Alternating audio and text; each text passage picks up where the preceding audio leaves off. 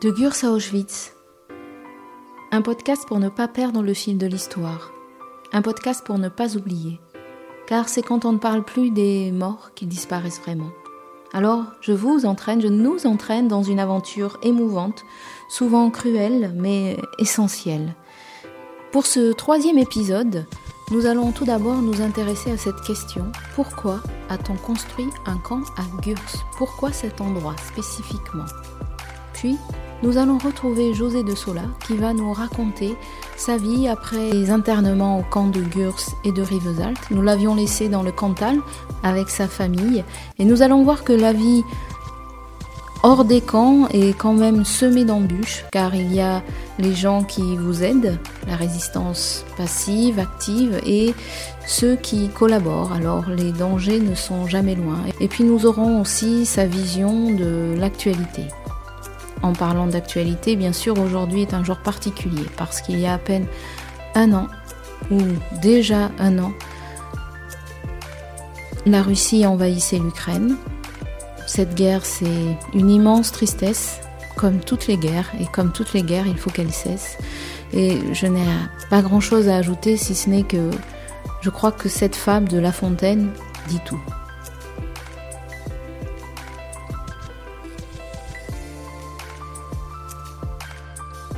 La raison du plus fort est toujours la meilleure, nous l'allons montrer tout à l'heure. Un agneau se désaltérait dans le courant d'une onde pure. Un loup survient, à jeun, qui cherchait aventure et que la faim en ces lieux attirait. Oh Qui te rend si hardi de troubler mon breuvage dit cet animal plein de rage. Tu seras châtié de ta témérité. Sire, répond l'agneau, que votre majesté ne se mette pas en colère, mais plutôt qu'elle considère que je me vas désaltérant dans le courant plus de vingt pas au-dessous d'elle, et que par conséquent, en aucune façon, je ne puis troubler sa boisson. Tu la troubles Cette bête cruelle, et je sais que de moi tu médis l'an passé. Comment l'aurais-je fait si je n'étais pas né reprit l'agneau? Je tête encore ma mère. Si ce n'est toi, c'est donc ton frère. Je, je n'en ai point. Là-bas C'est donc quelqu'un des tiens. Car vous ne m'épargnez guère, vous, vos bergers et vos chiens. On me l'a dit, il faut que je me venge. Là-dessus, au fond des forêts, le loup l'emporte et puis le mange, sans autre forme de pensée.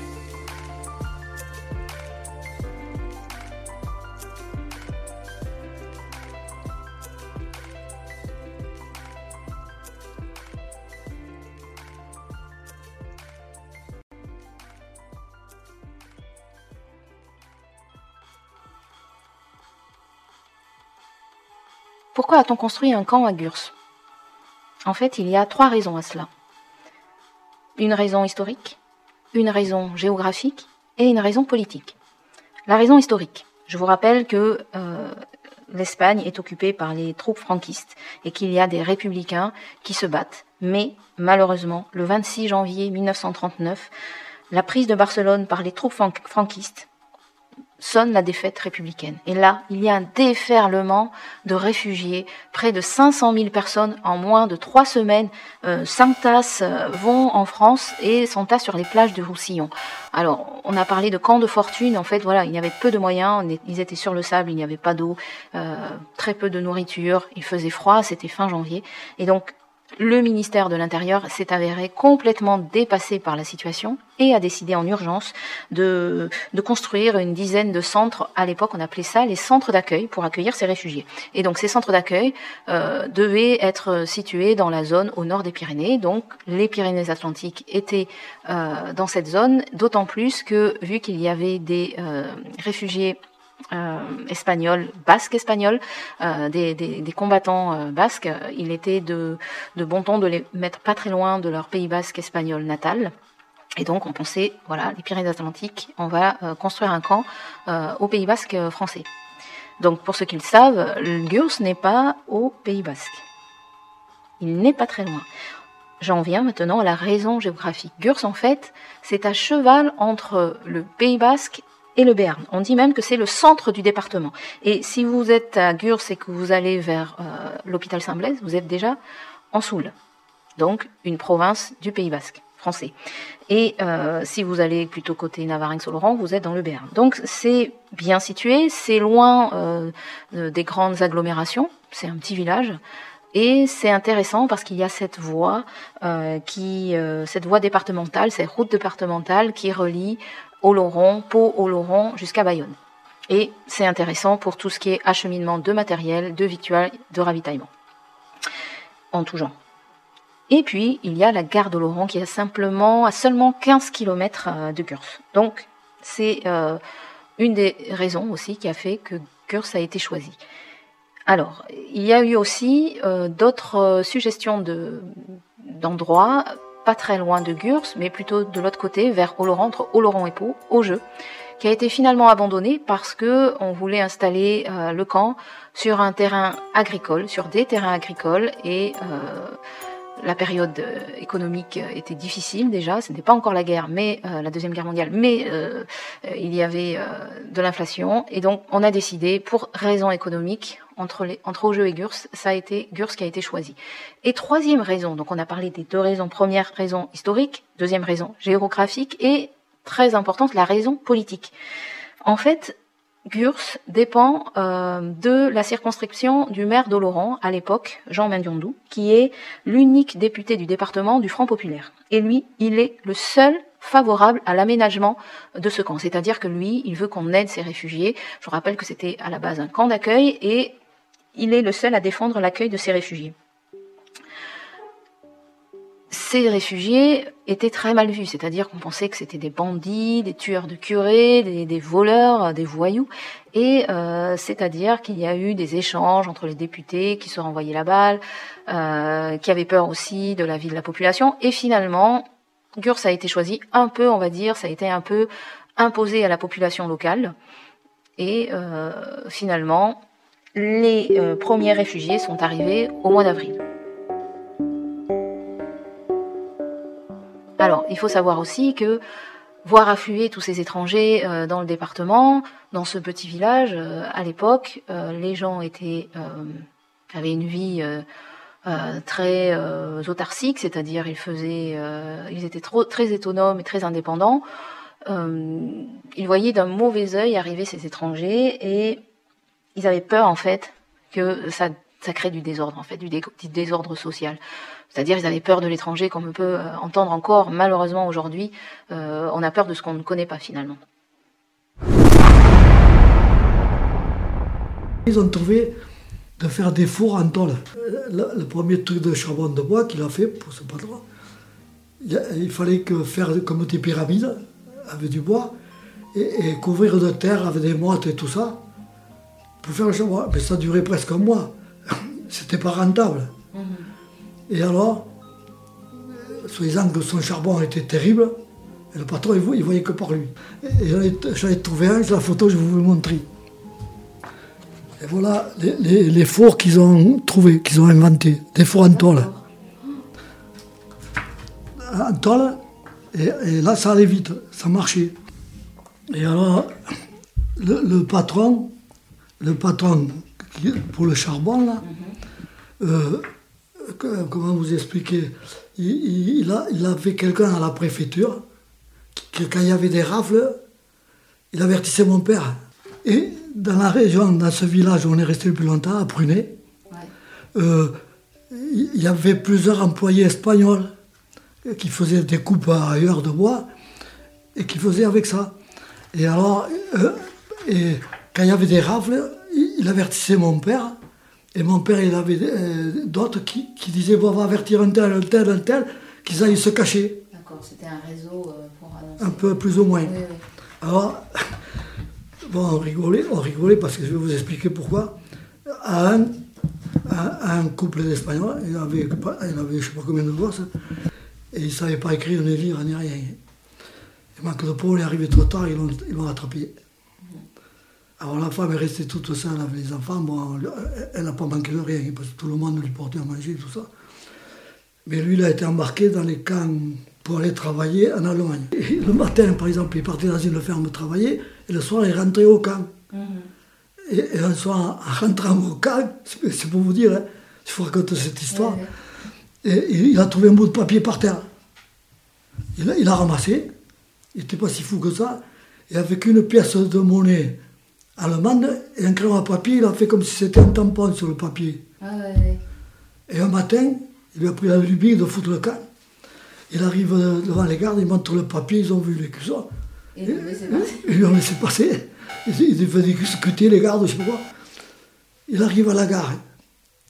À la gare, il y avait 7 ou 8 mais des officiers allemands, hein, avec des, des, euh, des attachés caisses, des, valises. Il entendait Paris, Paris, Paris, qui parlait qu'il qu'il allait à Paris, Paris. Et euh, il, il se dit, oh, cela, ils partent à Paris. Qu'est-ce qu'il fait? Il prend les valises des officiers.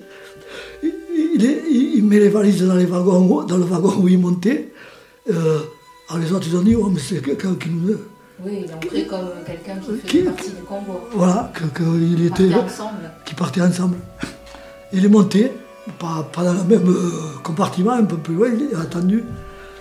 Alors, il est arrivé, il est arrivé jusqu'à Paris. À Paris, qu'est-ce qu'il a fait? Les valises sont restées pour les Allemands, il, a sauté, il s'est échappé par là. Il a réussi à revenir là, à Aurillac, sans savoir ni lire ni écrire. Il arrive, huit jours après, les gendarmes qui viennent le choper, mais là, là c'était, c'était pas la même histoire, c'était les types de Vichy, là. Il a eu une chance du tonnerre. Il avait un four comme ça, vide. Il est rentré dans le four. Il, y avait de l'herbe sèche, parce que c'était l'été. Il a mis le feu à l'herbe, il a fait la fumée. Et les types, ils étaient pas, il n'y avait, pas qu'un type, ils étaient 7 ou 8, en train de faire le tour partout pour le rechercher. Et il disait, mais il- ça fume, il y a du feu dedans, et il ne peut pas. Il ne peut pas être dans le four. Et le mec, il était là-dedans. Bon, après, quand, après quand, c'est- quand la peur et tout ça était passé, ils se sont rencontrés. Alors, ils rigolaient tout ça après. Oui, oui, oui. Alors, je vous raconte cette petite histoire. Ouais. Et ils l'ont pas rattrapé. hein. Dans tous les cas, il était malin parce qu'il Purée, a oh. à, à- à échapper. Euh, C'est pour vous dire, vous voyez, sans savoir lire ni écrire ni la géographie ni que dalle, Mhm. Il a réussi à s'en sortir. il a réussi à s'en sortir. Là, pour arriver à l'histoire de mon père, parce que là, il y a- il y, a vraiment une histoire. Et ça, c'est déjà un peu dans la résistance. hein. Et, et là, euh, on faisait du charbon, tout ça. Et on, on habitait dans une maison qui était pas mal, parce qu'il y avait le propriétaire, mais que c'était des fermiers. Alors moi, je ne sais plus que ce je suis, je suis plutôt auvergnat que, que le reste. hein. Et, et avoir une petite ferme, mais bon, c'est plus possible comme avant. Parce que là, dans la ferme, par exemple, là, il avait deux vaches qui servaient, parce qu'il avait, il était veuf, il avait une fille, Mimi, là, en accord. Et pendant les vacances, puisqu'ils étaient gentils, parce que je vais vous expliquer pourquoi, mon père me disait d'aller, par exemple, l'aider à garder les vaches quand il fauchait. Putain, ça, ça, je me rappelle, j'en avais mal au, au bras. Pas encore les, les machines. les- Je tournais, la je tournais la meule pour aiguiser la lame de la faucheuse. Putain, j'en avais marre. Je devenais fou. Là. Et garder les vaches, non, ça allait ou comme ça. Étiez petit encore, vous aviez quoi 10, 10 ans, 10 ans. 10 moi. ans ouais. Non, non, mais euh, c'est resté. Ouais. Plu, ça me, ça me manquait. Et alors, bon, il ouvre, il demande qui c'est C'est le maquis. Et, il dit, mais pas qu'est-ce que vous venez faire, euh, le maquis? On vient réquisitionner du manger, des jambons, euh, euh, des saucissons, des trucs et des machins. Ouah. Je dis au pépé, continuez à blaguer avec eux. Moi, j'ai sauté par la fenêtre, dans une autre fenêtre plus loin. J'ai dit, attendez, je vais aller voir mon père, je vais me rasseyer. Parce que j'avais entendu vaguement les, les- les personnes âgées, euh, pas toutes, mais ouais. l'ensemble où il y avait mon père, qui recherchaient deux gars, que c'était du faux maquis, Ah, qui faisaient ça pour, pour faire du marché noir. D'accord. Ouh, je dis, attendez, je vais aller voir. Je sais pas comment. Bon, c'était pas trop loin quand même. En courant, j'étais voir mon père, je dis, voir qu'est-ce qui se passe? Il me dit, retourne là-bas, tu lui dis qu'il fasse rien. Moi, je vais avertir euh, les gens et- qu'il faut, et puis ils vont venir voir si c'est du maquis. Puis, je reviens au pépé, je lui dis, attention, il faut les garder en train de, Ouais, de baratiner et tout avec ça. eux, ouais. vous leur donner quelque chose à boire ou quoi, on- à discuter. Puis le, le maquis est arrivé avec une traction avant, où ils étaient contents. Il me dit, ça fait deux mois qu'on les recherche presque. Vous avez réussi à les faire. Purée. Alors il a dit, ils les, ils les ont chopés. Ils leur ont dit, bon, vous avez une une pioche, vous allez faire un trou. hein. On ne l'a pas vu. Moi, je ne l'ai pas vu. Mais ils ont liquidé de suite. hein. Hmm. Alors, alors, quand le vrai maquis venait, eh, il ne pouvait plus redonner. Ouais.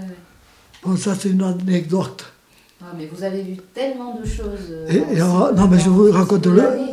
Je vous raconte le plus gros. hein. Oui, oui. Et alors, mon père, comme il avertissait le, le STO, vous savez que c'est, Oui, oui, le service de travail obligatoire.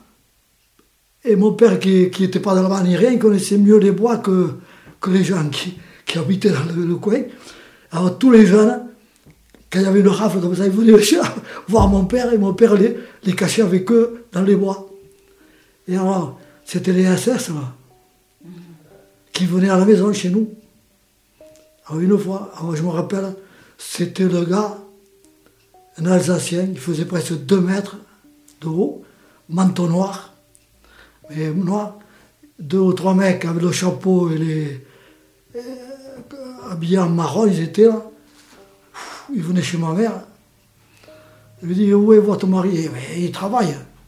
Et où il est mon mari? Il est au travail. Alors ils sont arrivés à lui faire prendre à midi la gamelle et aller au, au pied du bois, qui appelait, appelait mon père pour qu'il descende. Ah oui, pour qu'il arrive. Alors, à force, à force, ils sont venus cinq ou six fois. Et chaque fois, ils n'avaient pas. Et je me rappelle, j'y étais là. C'était- On était en vacances. Vous voyez la table là Le jour qu'on l'attrape, on le met sur la table, on le coupe en morceaux devant vous. hein.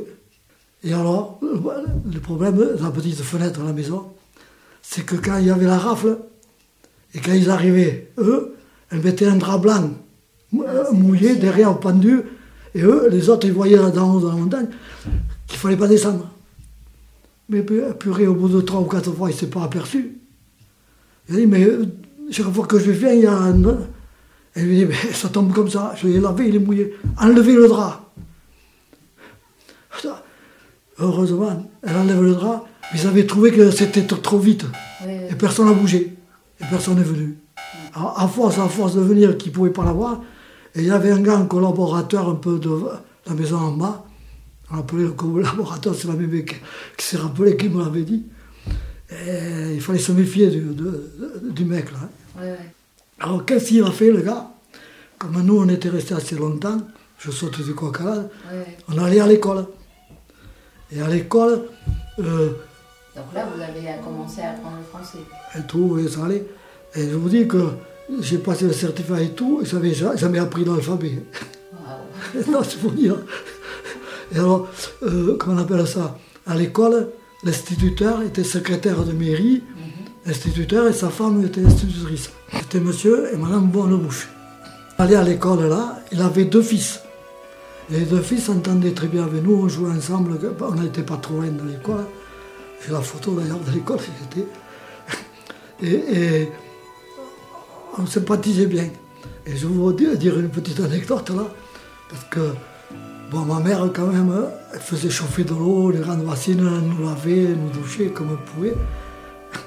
Mais les, fils de paysans de- des fermes, parce qu'il y en a qui arrivaient de loin, manger là et tout, ils ne se lavaient pas. Alors il avait décidé que tous les lundis, il fallait montrer le pied, un pied, pour, pour voir s'il était propre le pied. D'accord, pour vérifier. Alors un jour, il change de pied. C'était le droit, il change de pied. Ils avaient les pieds de glace tout noirs. Pied propre. Alors qu'est-ce qu'il fait cet Allemand, là, le- c'est c'est ce que je vous dis là Euh, Bon, après à la libération, il a été tué chemin. Euh, qu'est-ce qu'il fait un jour de colère? Mais, mais moi, je- on n'avait rien su. Mais ça m'a travaillé tout le temps. hein. Oui. Il est venu à l'école, ce mec, et, et il lui a dit à l'instituteur, là, monsieur là, bon, vous avez ce gamin là à l'école, c'était moi, à la classe au-dessus, et vous avez l'autre, à la classe, c'était sa femme, là-bas. Vous allez me le donner pour qu'on aille voir sa- leur mère et aller au pied du bois pour que le père descende, autrement zigouille les enfants. L'instituteur, il dit, il n'est pas question. Vous touchez pas ces deux enfants. Moi, j'ai pas reçu d'ordre de la préfecture, j'ai rien comme papier. Vous ne toucherez pas ces enfants. Alors, Ils ont blagué pendant un moment à l'école. Ils s'engueulaient, bon. En fin de compte, il est parti en colère, il a fait casser la porte et tout, le type. Quand après 45 ans, hein. après ça, 45 oui, ou 50, je m'en vais travailler, travailler chez une personne, mm-hmm. Et, euh, j'amène les ouvriers, tout ça. Et elle commence à me blaguer euh, d'Auvergne, tout ça. Je dis, ah, mais de quel côté? J'ai dit, tel endroit. Ah, j'ai dit, mais moi, j'habitais à tel endroit. C'était M. Bonnebouche et madame. Il m'a dit, c'est pas vrai. J'ai dit, si, je les avais comme instituteur et institutrice. Parce que ça me travaillait l'histoire de, de oui, euh, J'ai dit, vous sauriez. Elle m'a dit, mais ils sont partis à la retraite. Et j'ai dit, mais comment ça se fait que vous les connaissez? C'est que ma soeur a fait l'école normale avec, Madame Bonnebouche. Ils sont très amis. Alors j'ai dit, est-ce que vous pouvez. Ah, elle m'a dit non, l'adresse, non.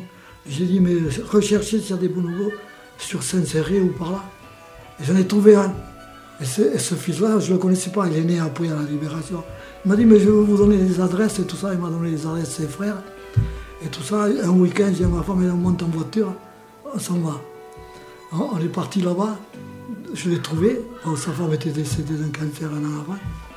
Je suis appuyé, il est sorti, il a ouvert. J'étais avec mon épouse là. Et, il me dit, mais toi, tu es de Sola, toi 85 ans, il avait. Ma femme, elle était là. Parce qu'en plus ou moins, elle croyait que je blaguais. Hein. Mm. Parce qu'elle avait, elle avait 8, ans, 8 ans de moins que moi. Elle, est née en 40, elle n'a pas connu Je voulais vous voir, mais je voulais savoir quelque chose. Vous vous rappelez l'Allemand qui était venu là, avec le manteau en cuir noir Il m'a dit, mais tu te rappelles? Je, je, me rappelle. Et, ça, ça marque.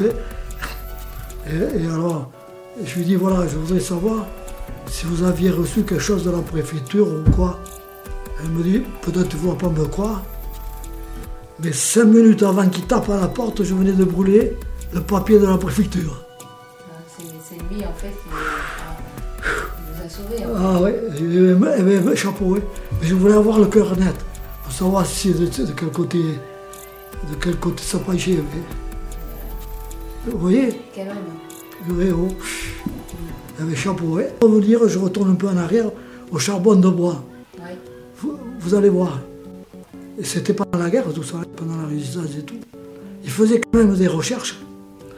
Parce qu'après, ils ont monté un four de récupération qu'ils appelaient. C'était un four qui était un peu en dur.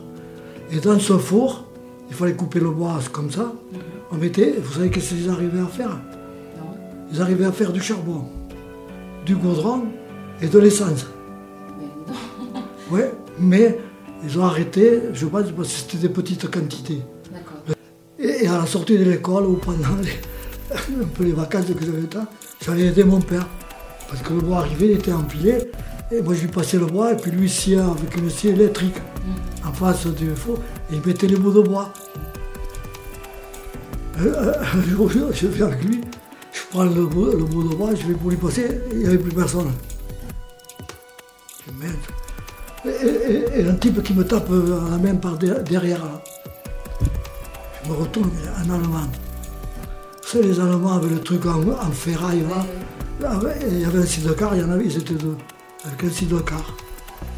Vous ne les aviez pas entendus? Rien. Il y avait la scie et tout, moi je n'ai rien. Il ne me parlait pas rien. Il m'a demandé où était mon père, mais il me faisait comment. Hein. Il m'aurait tué, je vous jure, je ne savais pas où il était. Hein. Il a moi. Et il a disparu comme ça. Attends. Et où il était? Et où il, pouvait, il pouvait, pouvait, pas partir loin. Et, puisque, et comment il a fait pour les voir? Je ne sais pas. Parce que là, la, petite route qui est arrivée, bon, ça descendait un peu. Est-ce qu'il a regardé par hasard, il les a vus? Et ils sont restés là pendant une demi-heure, un quart d'heure entre eux. Rien. J'ai dit, qu'est-ce qu'ils vont me faire à moi? Je ne sais rien. Et il m'aurait tué, je ne savais pas où il était. Mhm. Alors, de vrai. Hein. Bon, les Allemands sont partis. Dix minutes après, je me le vois sortir, il était à mes pieds. Là. Il avait fait un trou là, dans la terre, il était enterré là. Dessous là, il y avait des branches. Il avait déjà préparé sa cachette, il devait être tellement... Pas, pas, pas. Il savait qu'on le cherchait. Purée, oh. Ah ouais, c'est le 8 mai. Mm. Il y avait eu la, libération. Et là, Vous vous rappelez du jour de la libération Oui. Oui. ouais, parce que les cloches ont sonné. Oui. Et un monsieur, il y avait un cyprès à côté de la maison où on habitait, mais très haut. Il est monté jusqu'à haut, il avait mis le drapeau français. Ah, je me rappelle très bien. Donc là, c'était euh, la joie, c'était. Ben oui, mais au début, c'était. ben, Je me demandais, mais pourquoi maintenant on nous dit rien, on peut partir? Ah, et vous pensiez repartir en Espagne? Voilà, mes parents, oui. Oui. Mais moi, j'ai dit du jour au lendemain, on te dit plus rien, tu peux partir par là. Oui, Ça- la ça liberté, en fait. ça fait- ça bizarre, quoi. Ouais, C'est vrai, hein. Vous n'étiez pas habitué. C'est vrai, on a commencé à aller à l'école. Mais bien, on était dans un hameau qui s'appelait le Monteil. Il y avait un, un étang et tout. Et là, on se retrouvait à plusieurs familles dans une grande maison. Chaque euh, avait une espèce d'appartement chacun, il y en avait quatre. Mais c'était tous des Espagnols sauf une famille. Le temps après la guerre, c'était comment? Ouais, en ben alors, je vais vous expliquer. Alors là, on a commencé à l'école, on avait à manger, on se faisait tout ce qu'on voulait, quoi. Alors je me rappelle, mais ça c'est trop vite. hein. Après, euh, j'allais à l'école, à l'école euh, du village, quoi. À cause de mon père, on mangeait chez les sœurs à midi parce que c'était trop loin pour revenir le soir. Et là, à l'école, je sais pas comment on m'appelait, euh, j'avais envie d'apprendre. On m'apprenait très bien, l'instructeur. Moi, J'avais eu affaire avec l'instructeur parce que j'étais avec les grands déjà. Et ça s'est passé, ça- l'école s'est passée très bien, je travaillais très bien. L'académie est arrivé, est venu. Alors, inspecteur de l'académie, et vas-y que je te pose des questions. Et c'était sur les dents, les caries, tout ça, Oui, je oui. me rappelle. Et, et qui c'est qui répondait? Il n'y avait que moi. Et j'ai dit, ben, laisse- parce que bon, les autres peut-être ils savaient, mais ils ne répondaient pas. Mais j'ai dit, mais ça porte tort à l'instituteur, quoi. Oui. Alors qu'est-ce qu'il a fait? L'inspecteur d'académie est venu trouver mes parents. Et il lui a dit, il faut qu'il continue les études. Il faut que je continue les études. Ils lui ont dit. Parce que je me charge, moi, et, textuellement, je me charge que si, même s'il ne réussit pas bien à l'école, après, moi je vous oblige à qu'il- euh, je le ferai rentrer fonctionnaire à l'EDF, chemin de fer, je me rappelle, ou à la poste. moi, ah bon, moi, mes parents, rien, d'accord. Ils se sont enseignés euh, à 80. Et, et c'est de ce patelin que je suis parti à une ville un peu plus grande en pension. Au lieu de m'orienter sur le littéraire et tout ça, euh, ils auraient dû me un métier plutôt, sur un métier quoi. Alors, j'ai sauté une classe parce que soi-disant j'étais surdoué. Euh, À l'époque, ils ne disaient pas comme ça, je ne sais pas comment c'était. J'ai- sauté la cinquième, la quatrième, et, et au lycée, là, je travaillais. Et le, di- et le, et le directeur du lycée, là, en question, c'était un ami à l'instituteur que je vous parlais, monsieur Lacaze. Et, et tout ça, et, bien, et ça se passait très bien. Mais mon père, il en avait marre de, de travailler dans... le- Bon, il ne travaillait pas de la pelle à la pioche, non. Mais dans les barrages et tout ça, il y avait une petite locomotive à vapeur. Oui, oui. Et, ah oui, là, il faut que je vous raconte un petit truc. Bah, la locomotive à vapeur avait des wagonnets. c'était des prisonniers allemands qui chargeaient les wagonnets. Et mon père amenait les wagonnets avec la locomotive un concasseur, tu sais, pour faire du sable, pour faire du gravier, et tout ça pour le barrage. Et alors, qu'est-ce qu'ils faisaient Deux Allemands à la maison, chaque dimanche différent, pour manger avec nous, parce que les pauvres, ils avaient- purée, ma mère, quand tu voyais arriver les Allemands, Elle n'était pas contente Oh, et les Allemands en plus qui voulaient m'apprendre l'allemand à moi. Oh là là là là. Et, et- et vous savez qu'est-ce que c'était? C'était tous des jeunes, 17, 18 ans. oui. Eh, mon père, il connaît. C'est vrai, on essaie de parler s'il connaissait les camps, il ne connaissait rien. Est-ce que c'était vrai? Oui, oui. Voilà. Alors bon, on a mis sur Laurent et tout ça. Et- Parce que vous êtes passé au camp de Gurs. Bon, il connaissait, vous connaissez déjà Rudy et vous êtes reparti euh, à. Et à, à Oloron, j'ai voulu continuer. euh, bon, il fallait continuer les études, mes parents, parce qu'on allait re- repartir en Espagne, à Irún, c'était pas loin. oui. Alors j'ai euh, j'ai fait la troisième et la deuxième moderne à l'époque pour le bac. À la deuxième moderne, ma mère est décédée. Alors vous allez voir. Ce que- ce qu'il avait oublié de dire euh, l'inspecteur d'académie à l'époque, que si j'avais que j'étais pas naturalisé français, j'avais pas le droit d'être fonctionnaire. Ah, oui, oui, oui. Alors j'étais jusqu'à la première partie du bac, un peu avant, euh, le directeur du collège de Laurent, en bas à Bartou, là, en bas, au lycée, m'a fait un papier, parce que bon, quand ma mère est décédée, il y avait mon frère, qui était plus petit, et mon père. Ouais. Et, et moi, il fallait bien que j'aille gagner ma vie. Et J'avais aucun métier. Ouais, ouais. Et vous avez fait quoi alors? Et bien, la peinture. La peinture Et, et il a fallu que j'apprenne tout le A à Z. Là, j'en ai ma vie. Et vous avez. C'est un regret ça, de ne pas avoir continué les études? Euh, oui, non, j'aurais préféré qu'il m'aurait orienté sur le métier, parce que je voulais faire ingénieur. Moi, j'étais pour être ingénieur. Alors, pour finir la bagarre, entre le, Commencé à travailler dans la peinture. à zéro, Vous avez appris sans rien, sur le toit. sur le tas. Mais ils ne m'ont pas fait de cadeau, hein, moi je vous le dis. Là. Tous les polygones électriques et tout ça, c'est. Moi j'étais un peu le chef, mais comme il n'y avait pas de personnel, il fallait que je travaille autant Ouais. que les autres. hein. D'accord. Et puis peu à peu, à peu, je me suis débrouillé. Mhm. Je me suis intéressé. Alors j'étais là, j'étais quoi, conducteur de travaux. Et je faisais toute la moitié de la France. Mhm. On avait des chantiers partout, c'est moi qui faisais les rendez-vous de chantier, changer les ouvriers quand les chantiers étaient finis et tout. Pff, En, en dernier, je dormais même pas deux heures par nuit. Ah oui. Pour, je ne pouvais plus. Mhm. Euh, La Côte d'Azur, on faisait, et Perpignan et tout ça. là. Et ça montait à peu près Lyon. De Lyon, euh, les Sables d'Olonne.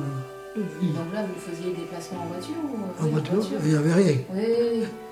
C'est- Et, et je me suis vu rouler jusqu'à 48 heures de rang. hein.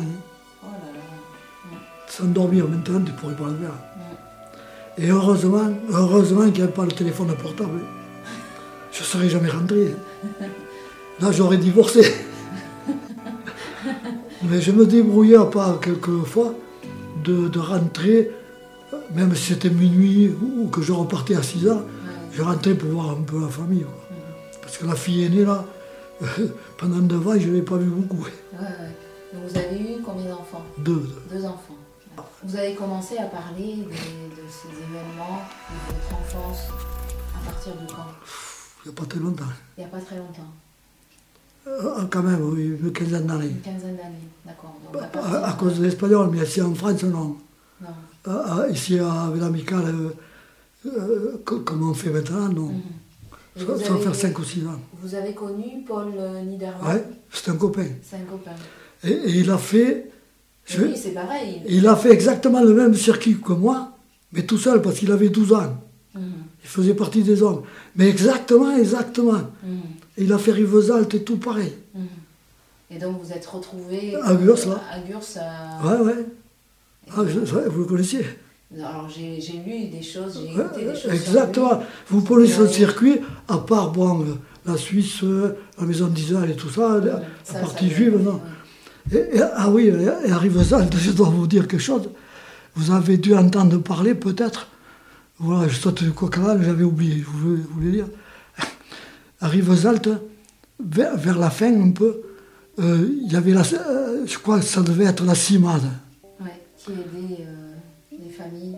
Parce que, après, en- en- maintenant, et les Juifs avaient d'autres sociétés pour faire évader les gosses. Il y avait les Quakers, il y avait... Mais ça, moi, j'ai pas connu. J'ai connu un peu la CIMAD, je vais vous dire pourquoi. Parce que, à un moment, ils mettaient des bus, une, une fois par semaine ou comme ça. Ils nous mettaient dans des bus, et nous sortaient du camp, et nous emmenaient dans des forêts de pins parasols. Et, et là, je rigole, bah, il y a un Mielleux qui rigole et tout ça.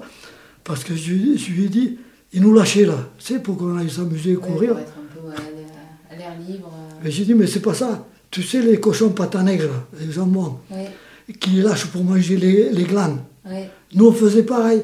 Mais on cherchait les pignons qu'il y avait dans, dans les... Pignon de pain. Voilà. Et le soir, on rentrait au camp, malade à, à vomir, parce que c'était trop, trop mangé. trop gras, quoi. Oui, oui. Et euh, on arrivait à se disputer parce que tu piquais les. Voilà, un souvenir du camp de- Oui, de Rivesaltes. Et un autre souvenir, c'est. euh, euh, comment vous expliquer ça, ça, ça, ça sent l'anis. Comment il s'appelle Ah mince, oh Mais j'y arrive pas. Fenouil. de fenouil, mais sauvage. Il y en avait dans le camp, des fois, qui poussent, ça pousse beaucoup par là. Alors on se disputait pour trouver des racines. Et quand il y avait la tramontane, il y avait des vignes à côté. Les sarments arrivaient dans le camp pour faire du feu. Et il y avait une boîte de conserve, on faisait bouillir les racines de, de fenouil.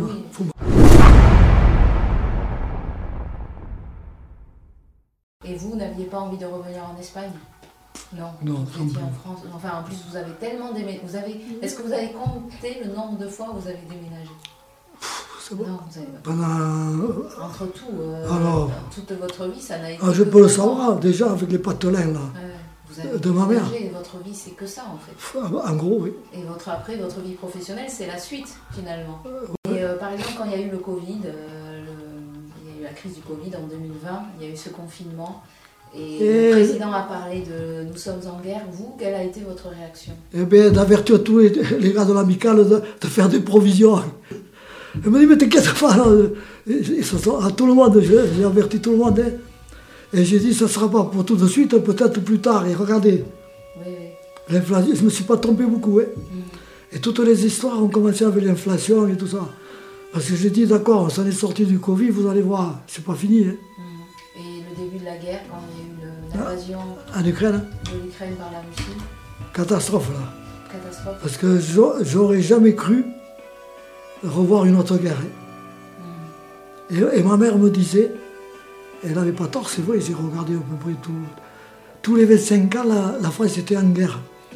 Et j'étais euh, européen à fond, quand il y a eu la libération et tout ça. Et un peu après, quand j'ai commencé à comprendre, j'étais européen à fond. Parce que j'ai dit comme ça, au moins il n'y aura pas la guerre contre l'Allemagne une autre fois au bout de 25 ans. Et ça, ça, Ça a fonctionné. ça a tenu quand même. Ouais. Il faudrait, euh, il faudrait ça, mais il paraît que ça va se faire peu à peu. Euh, C'est la sécurité sociale dans tous les pays européens, les allocations familiales, tout ça. Tant que ça ne sera pas ça au même niveau à peu près partout, ça, pour moi. hein. Une, autre histoire, c'est l'Espagne. L'Espagne a, très, a très bien évolué. Euh, heureusement. Alors, quand, quand Juan Carlos est passé, je, je vous le dis franchement, j'étais pour lui. J'ai dit au moins il n'y aura pas une autre guerre civile. autre- Mais là où j'ai eu peur, d'ailleurs j'ai téléphoné au cousin, j'ai dit si, si ça recommence, tu arrives vite, que- la cave, tu dormiras. Et- parce que moi j'ai pas mal de famille. là. J'avais encore une tante, euh, la plus jeune des frères et sœurs de mon père. J'étais très. Très en fait, c'est ça? À Irun,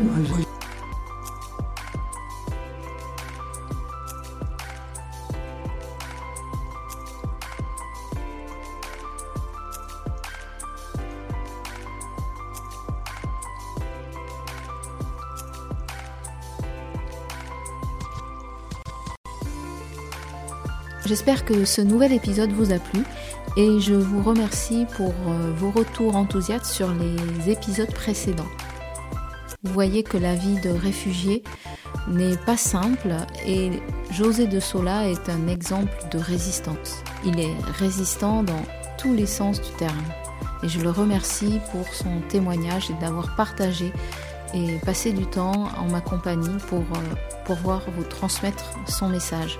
Et je crois que pour lui, c'est très important qu'on comprenne ce qui s'est passé au camp de Gurs et qu'on n'oublie pas ceux qui sont restés au camp de Gurs ou qui sont partis vers les camps de la mort.